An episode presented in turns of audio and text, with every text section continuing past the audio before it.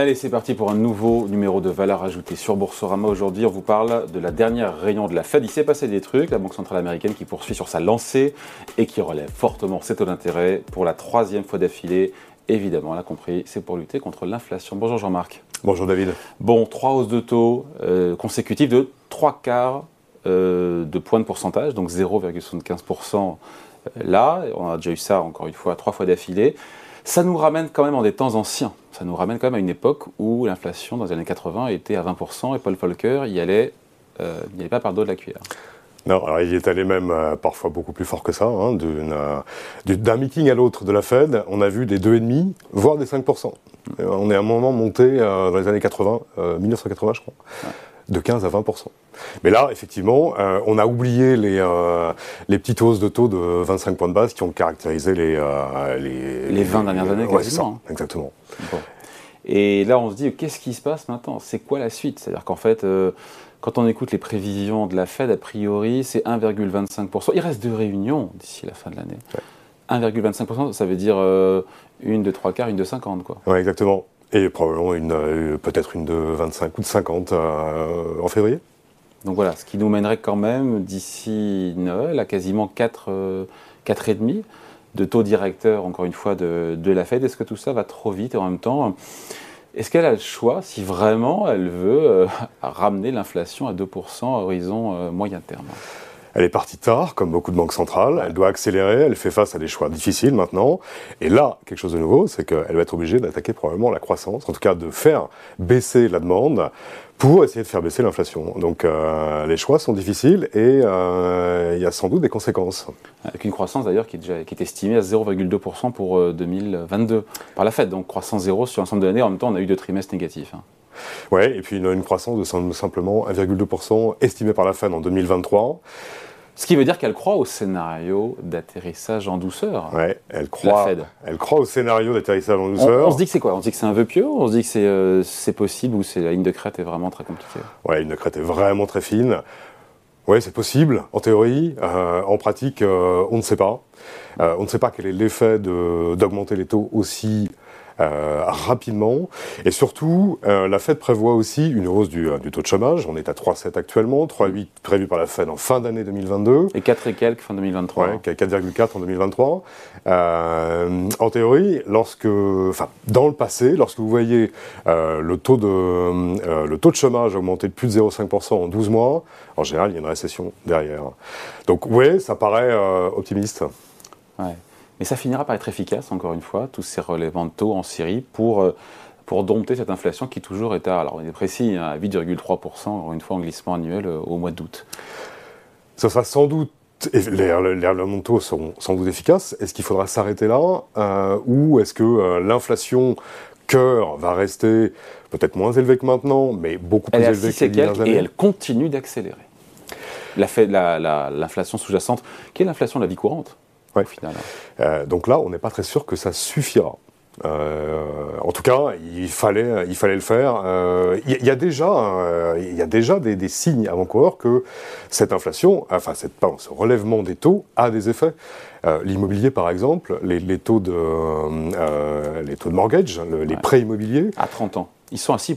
Ouais, ils ont ça nous ramène à 2007-2008 toute comparaison avec une situation euh, existante euh, est purement fortuite. Enfin voilà, ça laisse pas des bons souvenirs, ça nous rappelle la crise des subprimes. Ouais, alors, oui, alors effectivement, ça rappelle les subprimes. C'est assez différent parce qu'il euh, y a moins de leviers dans le système, comme on dit, mais il y a déjà un effet sur les ventes de maisons neuves, par exemple. au mois d'août, le nombre de maisons neuves a atteint celui de 2014. Donc il y a déjà un effet. on peut parler de retournement du marché immobilier américain? Alors je sais pas, parce que je, je crois qu'en prix, il n'y a pas de retournement pour l'instant. Le nombre de, de, ça transactions ça commence par les transactions. Ouais. Euh, mais effectivement, il avait beaucoup monté, notamment euh, post-Covid. Et il y a déjà des marchés très locaux qui ont corrigé. Mais au niveau national, je crois que ça n'a pas encore vraiment corrigé. La question qu'on se pose, et on la pose aujourd'hui, c'est jusqu'où va aller la Fed? Et c'est vrai que le discours, il l'a répété, encore une fois, Jérôme Powell, il a dit on est fermement résolu à ramener l'inflation à 2%. Et le restera, l'inflation, jusqu'à ce que le travail, encore une fois, soit fait. Donc, il n'y a, pas. On se dit, voilà, il n'y a plus de machine arrière possible. Qu'est-ce qui pourrait arrêter la Fed et jusqu'où elle peut aller, encore une fois? Euh, Quand on voit les prévisions d'inflation, elle nous prévoit 2,8% d'inflation sur 2023. Donc, ça veut dire que, le, supposer que ça marche, 2% d'inflation, c'est pas en 2024 ou voire 2025. Oui. Euh, je sais que la question est compliquée, hein, je sais bien. mais, euh, oui, est-ce que, est que ça suffira euh, On sait Qu'est-ce qui peut l'arrêter? Qu'est-ce qui peut l'arrêter? Parce que là, pour l'instant, ça va, le taux de chômage, encore une fois, il est, il est sous 4%. Qu'est-ce qui se passe? Voilà, s'il y a un vrai retournement conjoncturel, s'il y a une vraie récession, s'il y a un vrai retournement, encore une fois, euh, des marchés financiers, est-ce que là, ça sera l'heure de vérité pour la Fed là hein? Ouais, pour, pour l'instant, effectivement, euh, les marchés et la Fed prévoient une croissance très ralentie, mais toujours positive. Mm. On se posera, je pense, la question différemment s'il euh, y a des récessions, donc euh, croissance négative, et peut-être que là, il y aura une pause à un moment, possiblement. Mais là, effectivement, Jérôme Powell a été très clair. Euh, Rien ne le fera dévier de sa trajectoire. On a souvent parlé du Greenspan put, pardon, je, reviens sur le patron de la Fed des années 90, où on savait que finalement la Fed venait toujours au secours des marchés financiers.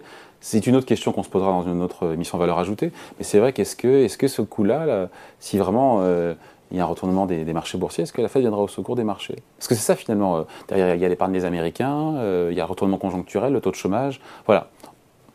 Euh, euh, Powell paraphrase Volcker, keeping at it. Euh, on y est et on va continuer. Et effectivement, là vous parlez du, du pouce, c'est-à-dire le, fait que les banques centrales viennent au secours des marchés financiers et de l'économie quand il y a un ralentissement qui est trop fort. Là, on sent que le, le put, c'est-à-dire le moment où la Fed, par exemple, pourrait baisser les taux, il est, il est beaucoup plus loin, beaucoup plus bas en termes de, de, niveau de marché financier. Et effectivement, là, c'est un très gros changement par rapport aux 20 dernières années baisser les taux ou même cesser de les monter. de les monter déjà, je pense que ça sera en deux étapes, à mon avis, non?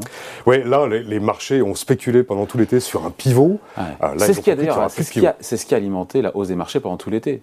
Penser qu'il y aurait un changement et que la hausse des taux se terminerait finalement début 2023, voire peut-être même une baisse des taux, directeur de la Fed en 2023. Ce scénario-là, il est il est passé par pertes et profits. Hein. Eh, il est complètement écarté. Euh, et là, ce qui est, intéressant, c'est que ce sont les marchés qui ont rejoint les, anticipations de la Fed. Après en avoir douté euh, pendant très longtemps, là, maintenant, les anticipations des marchés collent à ceux de la Fed pour le taux, ce qu'on appelle terminal de, euh, des Fed Funds en 2023. Hmm. Ce qui est sûr, c'est que la, la Fed, elle n'a pas le choix, c'est son mandat, c'est sa priorité de ramener l'inflation à 2% horizon moyen terme.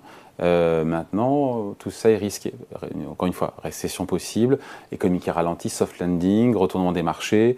Voilà, on entre, on entre en, période de turbulence là. Oui, période de turbulence. Et puis là, là, on parle que du domestique américain, mais on sait bien que la Fed a, euh, un effet sur euh, l'ensemble des économies mondiales, ne serait-ce que par, le mécanisme des, taux de change. Euh, on a vu euh, quand une, banque centrale comme le Japon ne suit pas du tout les, les, euh, hausses de taux de la Fed, il y a un décrochage extrême de sa devise. C'est moins 20% depuis, depuis, le début de l'année sur le yen. Bon, avant de se quitter, Jean-Marc, on parle du taux long et de l'impact que ça a, je pense, aux gérants obligataires que vous êtes. On est sur le 10 ans américain à 3,5% aujourd'hui. Et là, je pense euh, à tous ceux qui détiennent des obligations et qui ont subi pendant euh, des décennies des rendements chétifs proches de zéro et qui maintenant se prennent le apport de saloon dans l'autre sens avec des taux euh, qui, remontent et donc des pertes en capital. Voilà. Et on se dit, il y a eu une, comme une double peine d'avoir eu des coupons aussi maigres pendant des années et maintenant se prendre les moins values en capital en mark to market, pardon, c'est un peu compliqué, mais en valeur de marché dans les portefeuilles. Là, effectivement, je me trompe ou pas? Je me trompe ou pas en disant ça? Non, vous ne vous trompez pas. L'ajustement de taux zéro, voire négatif dans certaines zones, à des taux qui euh, sont des taux beaucoup plus on élevés. On était à zéro, pardon, sur les taux à, à 10 américains, on était à zéro en début d'année. On est à 3,5. Enfin, le mouvement est d'une violence rare. Oui, ça s'appelle un crack obligataire. Euh, on, l'entend pas d'ailleurs ce mot-là. Pourtant, on le, on le vit, mais personne ne parle de crack obligataire. Non, mais euh, je pense que tout le monde va vivre et vit déjà euh, les, effets. Euh, effectivement, là, la période d'ajustement de passer de 0 à 3,60, 3,70 là actuellement. Ça fait une, moins-value de combien d'ailleurs sur les. Sur, On doit être à, moins 15% depuis le début de l'année. de moins-value sur. Sur, les, ouais, sur, les, sur, la classe d'actifs emprunt d'État. C'est extrêmement violent. On n'avait pas connu ça depuis les années 80 d'ailleurs. là, il y a un vrai ajustement et on ne sait pas trop où ça s'arrête surtout. La Fed dit clairement, OK, on va monter les taux, mais elle avoue elle-même que dans un an, elle ne sait pas du tout euh, quel sera l'état de l'économie. Donc il y a une possibilité, peut-être, si l'inflation ne restait pas plus contenue, qu'elle puisse continuer.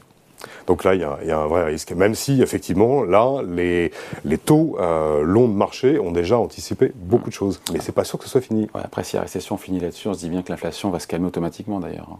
Oui, voilà, c'est autocorrecteur. C'est-à-dire que s'il y a récession, euh, la demande euh, baisse, et donc il y a moins de, il y a moins de pression sur l'inflation, d'autant plus que les États-Unis, contrairement à l'Europe, sont quasiment autosuffisants en énergie. Exactement. Ils n'ont pas ce problème-là. Ils ont cette chance-là. Allez, merci beaucoup. Explication signée Jean-Marc Delfieux, responsable des fonds obligataires chez Tikeo Capital. Merci Jean-Marc. Avec plaisir David, à bientôt. Valeur ajoutée revient dans quelques jours sur Boursorama.